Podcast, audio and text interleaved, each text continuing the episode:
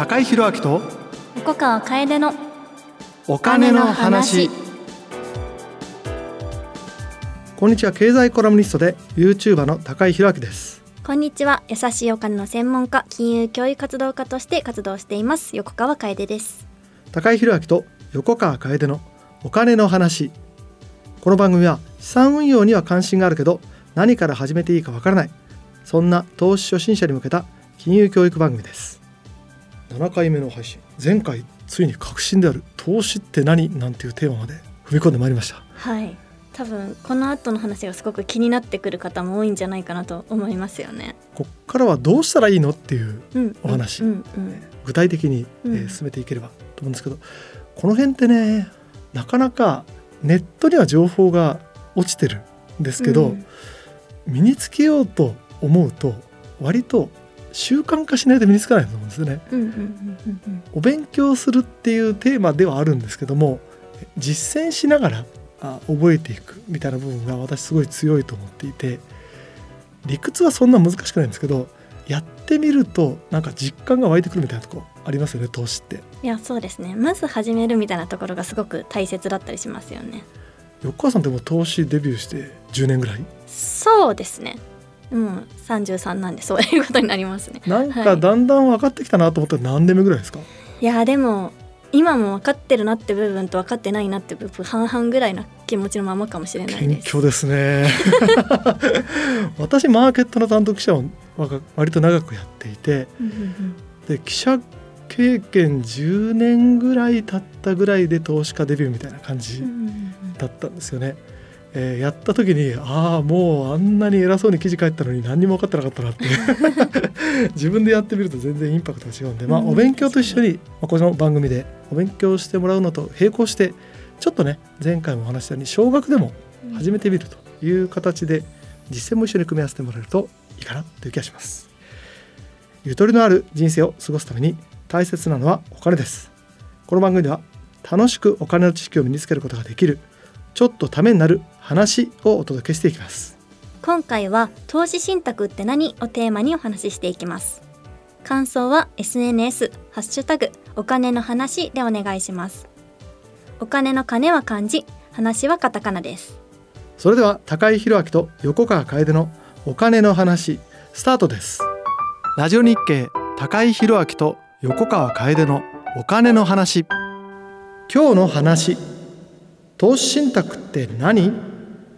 前回は投資って何というお話をしましたけども投資を始めようかなという時に割とデビューとして使うツールが投資信託になることが多いと思うんですね。なので投資信託って何っていうのを一から分かりやすくご説明したいと思います。前回の配信では投資信託について、まあ、私たち投資家から集めた資金をまとめて大きな資金として、まあ、あの専門家が国内外の株式だったり債券だったりいろんな投資商品に投資をして運用する金融商品で運用して得た利益は、まあ、それぞれの投資額に応じて分配される商品という形で紹介しましたが、うん。今日はより詳しくお話ししていきます。はい。では早速今日のポイントです。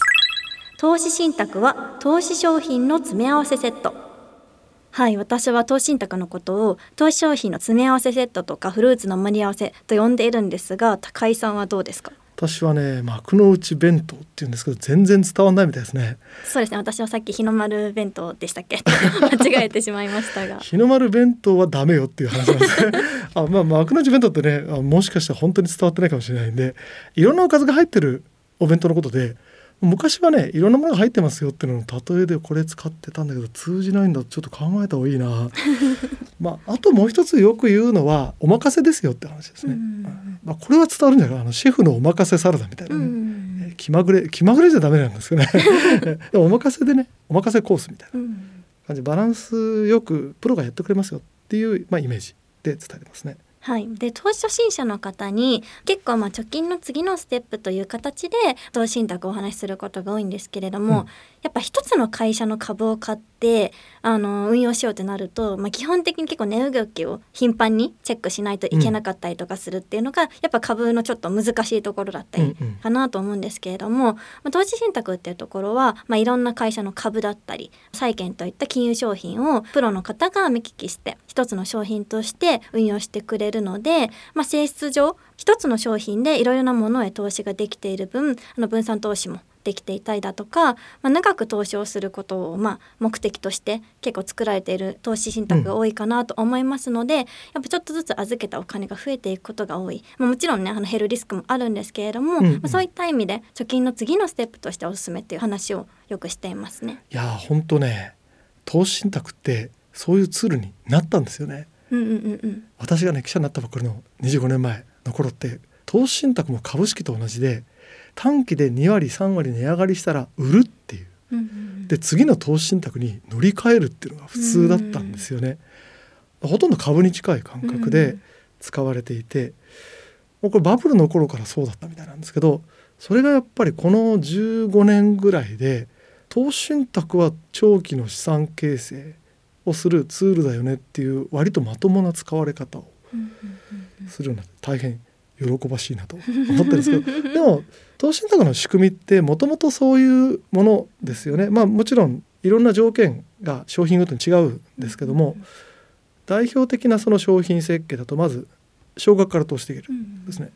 一番今少額だと100円単位とかから。そうです。100円もしくはポイントだと思います。ああ100ポイント。はい。形からできる。100円からできるんだったらねそれこそジュース買うより安いみたいな世界なので、うん、少ないお金からできるとあと先ほどね横川さんおっしゃった通りでそもそも投資商品の詰め合わせセットだからあまり偏らない形で作られてるってことですよね。これも分散投資ができるっていうことで、まあ、よく個人の資産形成の大事な原則、まあ、3つ挙げられますよね。うん、えー、長期積み立て分散です。これね長期積み立て分散なんでそうしたらいいのっていうお話はちょっと少し難しいので、うん、えー、また別の機会でご説明したいと思うんですけどもこの3つを満たす投資の仕方に投資信託が向いてるですね。まあ、長期でやれるっていうのは分散されてるんで、まあ、リスクがちゃんと語らないようにできてると。長期分散のうち、まあ、分散が一番大事だと私は思うんですけども分散されてる。でしかもプロが勝手にやってくれるってとこは大きいですよね、えー、お任せで。専門家が運用してくれてる。で少額からできるんでまあ、積み立てにも向いてますよね。そういう意味で言うと投資信託使って、まあ、個人の資産形成の3つの原則を守っていくそのツールとして、まあ、投資信託を位置づけるっていうのはそれはまあ合理的ですよね。あと投資信託のいいとこって何ですかね？やっぱ株でマネックだって思われる方がやっぱ値動きをすごくチェックしなきゃいけないのではみたいな。ところが投資信託ではまあ比較的穏やかというか、まあ、ゆったりしてるので、うんうん、そんなによく言うじゃないですか。ずっと見なくてもいいみたいな。うんうん。まあ、ほったらかしですね、はい。うん、そこもあるのかなあの初心者の方向けっていう意味では。そうそう。それはすごい大事なところで、うん、株ってやっぱり自分でこれだって選んじゃうから、うん選んだ株がどうなったかって気になるんですよね。うん、個別の1個の会社だけだと急に株価が上がったり下がったりするんで、うん、ちょっと落ち着かないところがありますよね。うん、今ね横川さん言った通りでほったらかす。でこれ実はすごいメリットがあって普段気にしなくてもいいんで自分のまあ例えば学生さんならお勉強、社会人ならお仕事にちゃんとフォーカスできるってね。まあね、投資ってねやっぱお金が増えたり減ったりするんで、気になるんですよね。うん、これ確かね少し古いデータなんですけどアメリカで調査したら株価とかね投資信託とか自分のお金が増えてるか減ってるかチェックする回数が少ない人の方がパフォーマンスがいいっていう、うん、毎日見てる人が一番ダメで年に1回しか見ませんっていう人が一番パフォーマンスがいいなんていうデータもあったりするんでよくバイアンドフォーゲットなんて言いますけども、うん。それができるのもまあやっぱりプロにお任せできるからっていうことですね。あと昔ね投資信託のセミナーに私取材で行ったら、うん、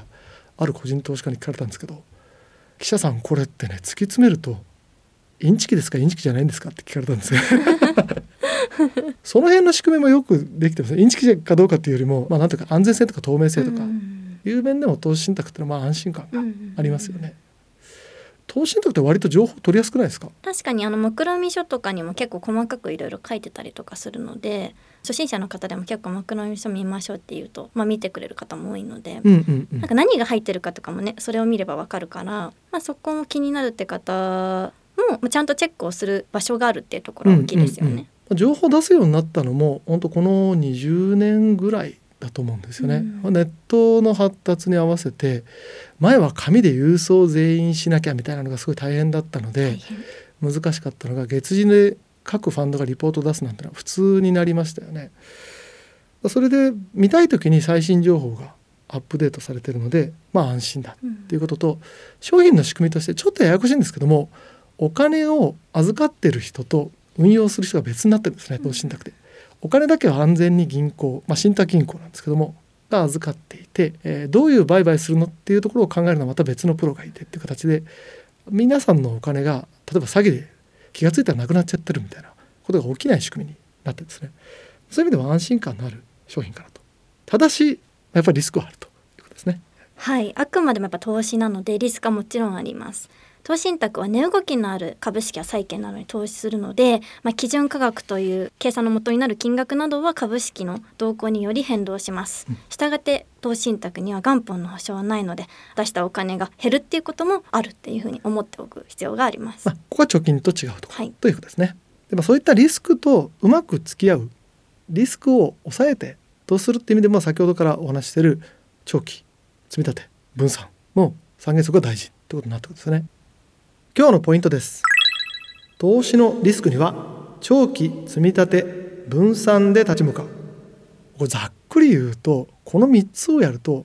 なんでリスクが抑えられるんでしょうか？横先生。これは長期積み立て分散の、まあ、それぞれお話ししていけたらっていうところではあるんですけれども、まあ、投資信託買い方として少額で行う最も適した投資方法が積み立て投資と言われていましてですね、買うタイミングの分散ができるというところで例えば毎月何日に買うっていうのを自分で設定しておくと、まあ、その日に必ず買われるので、うん。まあ、その日の何て言うんですか値動きが、まあ、下がってようが上がってようが買うっていうところで、うんうん。あの多く買える日もあるし少なく買える日もあるしというところで、まあ、平均して買うとその分良いパフォーマンスが出ることが多いっていうところを期待することができるっていうように言われてます。ボーンと一発買っちゃうとその日がたまたま高い日だったりするといわゆる高値掴みみたいにはい、なっちゃうし、まあ、安いならラッキーかもしれないんですけどもそれは運になっちゃう。から分散すると、まあ、慣らして平均的な価格で買えるっていう、はい、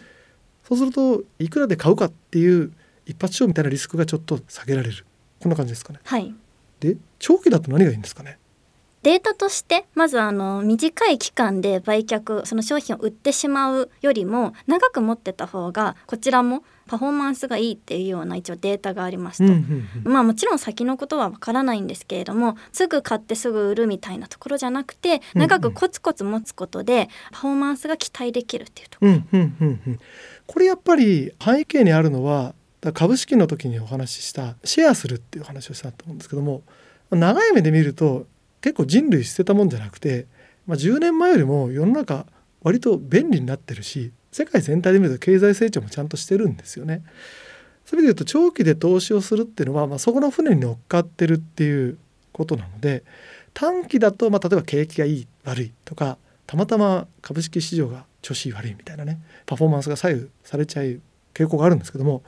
長期で見たらまあ人類がぼちぼちうまくやってればそこの船に乗っかってる人もいい感じで行くんちゃうの？っていうのがまあ私のものすごいいい加減なんですけども大体当たってる長期だとリスクが下がるっていう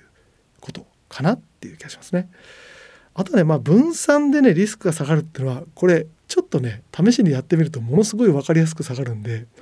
実験でやってみるのをおすすめするんですけども1銘柄と5銘柄と10銘柄と20銘柄とかってそれぞれ分散した場合の株価のチャートとか作るともうほんと綺麗に値動きが小さくなりますよね。いやそうですね。1個がダメでも他のが上がってるっていうところとかが、目に見えて分かるようになるので心理的リスクも減らせるかなっていうところはああなるほど、はい、なるほど。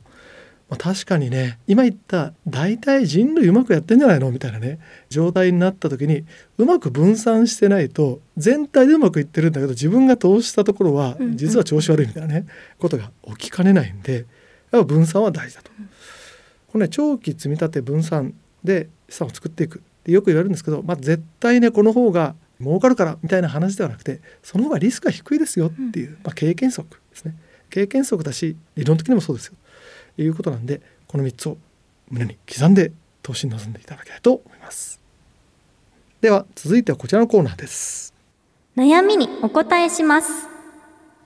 このコーナーではリスナーから寄せられたマネーお金に関する悩みや疑問にお答えしていきます今回はいただいた質問ではなくて私と横川さんがいろんな投資家と接する中でよく聞かれる質問、まあ、定番の質問特に投資信託についてね、まあ、理解を深めていきたいと思うんですけどもズバリどんなことがよく聞かれますか？そもそも投資信託ってどうやって買うのっていうところ意外と結構聞かれますね。そこからですか？って感じですね、はい。でそんな時にはどんなお答えをしてるんでしょうか？はい、まずあの、まあ、投資信託に限らずなんですけど、うん。投資商品買うために、まあ、証券口座っていう口座投資商品を買うための口座を開設する必要がある。銀行口座だけだと買えないよっていうところ、あのまず大事なポイントかなと思います銀ね。行で取引するのでも別の口座がいるってことですね、銀行預金と、うん。まあ、あるいは証券会社はい。だったらそこの口座がいりますよとはい。いうことですね。それを作っちゃえば逆に言うとどこで売ってますかっていうと割ともうメジャーな金融機関みんな売ってません？そうですね、まあ、銀行口座からその証券口座にお金を移せばどの金融機関でもまあ比較的買えるものかなと思います。うんうんうんでもオンラインでも買えますしね今は。そうもうどこでっていうことで言うとまあ今横川さんにおっしゃった通りで口座開くっていうところは、まあ、ちょっと面倒くさいうんうんですね、ちょっと面倒くさいんですけども全部ねスマホで買える時代になってるんですよね。なので最初のハードルさえ超えちゃったらちょっと投資に買っとくかっていうんで 買えるっていうまああるいはねクレジットカードのポイント貯まってたら、うんそのサイト内で一度紐付けできてれば、投資信託買うってできちゃいますよね。はいどこでどうやってって言われたらスマホでって 私は答えるようにしてるんですけどもまず口座を開設しましょうっていうところですね。口座開設ってそんな難しくないですよね。でも結構やっぱ本人確認書類とかアップロードするのめんどくさいよみたいな人はいますよ。まあそこはだからあのちょっと時間を取ってねいただく必要があるというところですね。うんまあそうかそうかそこはねやっぱり投資ってお金を扱う取引なので金融機関にとってはちゃんとした人実在するちゃんとした人が投資してるのかなっていうことを把握しなきゃいけないし税金のことも絡んでくるからそこはねちゃんとやらなきゃいけないんですね。ただ気をつけなきゃいけないのはこれから投資しようとする人にとっては NISA 口座を作る時にはちょっと注意が必要でこれはあっちにもこっちにも作れないですよね。そうですね一つのところでしか作れないですしさらに言うと証券口座があっても NISA 口座ってさらに申し込みが必要なのでもう一回ちょっと面倒くさいことの手続きがあるっていうような感じではあります。確かにあれはまた税金をその免除してもらえるっていう仕組みがあるんで、この人ちゃんと他に NISA 口座持ってないですかみたいなチェックもはい入りますよね。なので金融機関だけじゃなくてお役所のチェックも入るのでやろうと思ってる人は、まあ、割と早めに申し込みの手続きだけでもやっといた方がいいですよね。そうですねちょっと時間とかもかかったりあの証券口座自体はすぐに開設できたりするけど NISA 口座はちょっと時間もかかってしまうこともあるので、うんうんまあ、早めにやっていただくっていうところとあとやっぱどこの証券会社にするのかとか金融機関で口座を開設するのかっていうところも、まあ、しっかり考えて開設してほしいなと思いますね。悩みに答えますのコーナーでは引き続きリスナーの皆さんからのマネーお金に関する悩みや疑問を募集しています。SNS ハッシュタグお金の話でお待ちしています。お金の金は漢字話はカタカナです。また番組のホームページからもご質問疑問などをお寄せいただけます。以上悩みに答えますのコーナーでしたラジオ日経高井宏明と横川楓のお金の話。さて今日の話は投資信託って何をテーマにお送りします。今ね投資信託どこで買うのっていうお話があったんですけど私も一つのよく聞かれるのはでどれ買ったらいいのよって。聞かれてものすごい数ありますよね。どうやって選んだらいいんでしょうか。これでも結構いろんな考え方があるなと私は思ってて、うんでもまずあの最低限考えたいのがどういうパフォーマンスを求めてるのかかなっていうところが私は一番思いますね。あのやっぱパフォーマンスが高いものってその分リスクもあったりとかするけど、まあ、それでもそれがいいのか、うんそれとも本当にちょっとなだらかでもいいので徐々に増えていくものを選びたいのかとか、まあそういったところで結構商品の特色って分かれてるんじゃないかなと思うので、まずは一番そこかなと思います。まあ、リスクとねリターンは割と正比例するのでハイリスクのものはハイリターンでローリスクだとローリターンで、まあ、この関係があるし最近だとあのグラフの形でリターンとリスクがこう、ねはいうんうんうん。で日本株のファンドだと平均この辺でこのファンドはこの辺ですよみたいなね。商品のカテゴリー別のリスクとリターンのバランスも載っているし個別のファンドごとにじゃあそのカテゴリーの中でこのファンドはどの辺かなっていうデータも揃ってと、まそれは一つの目安になるかなとあと私があのどれがいいのって言われた時にあこれ参考になるなと思ったんですけどもあるあの銀行のその投資信託のですね担当者の方が言ったんですけども暴落した時の価格を見てください言われたんですね。ま最近だったら例えばコロナのショックの初期の時って株価とかバーンと下がったじゃないですか。あるいはもうちょっと古いファンドだったらリーマンショックとか欧州債務危機とかの時ってマーケットがガーって荒れるんですよね。その時に、まあ、例えば瞬間的に2割とか下がったりするのもあればいやそれでも23%しか下がらないみたいなやつもあるんでショックが起きた時にどれぐらい動くか心の準備をしておくっていうですね、えいう、まあ、これもあのリスクリターンっていう意味で言うと、まあ、リスクの方に目配りするっていうことですかね。あとあれですよね。あのさっき投資信託一つの商品にも分散投資されてるってお話ししましたけどさらに投資信託の商品を選ぶ際にも私はいくつかの商品を買った方がいいと思います。うんうんうん。あのやっぱ商品によってそれこそ日本だけのものなのか、うんアメリカだけのものなのかそれこそ全世界のものなのかって違うじゃないですか、うんうんうん。だからそういった意味で結構いろんなところに投資をするっていうの一つの投資信託じゃなくて、まあ、いくつか投資信託を買ってみるっていうところでリスクを減らすっていうところのか、うんうん。選び方の考え方もあるかなと思ってうんうんますね。うんうんえでもどうですか？投資信託ってどれぐらい分散してます？私結構分散してます。なんか値動きが見たいなっていう意味でやってるんですけどでも、まあ、多分5本ぐらいが普通なのかなって思ってました。あーなるほど、はい、言われてみると5本ぐらいですね。はい、それが多分一般的な分 あの投資信託の分散投資のなんか本数なのかなと思っておーまあでもそう5本ぐらいすると、まあ、例えばね海外の株式海外の債券、ます。うん。えー日本の株式、うん。え日本の債券はねちょっと微妙なんで、えー持ってないんですけどもちょっと変わったやつ、うん。えー例えば商品相場とかね、うん。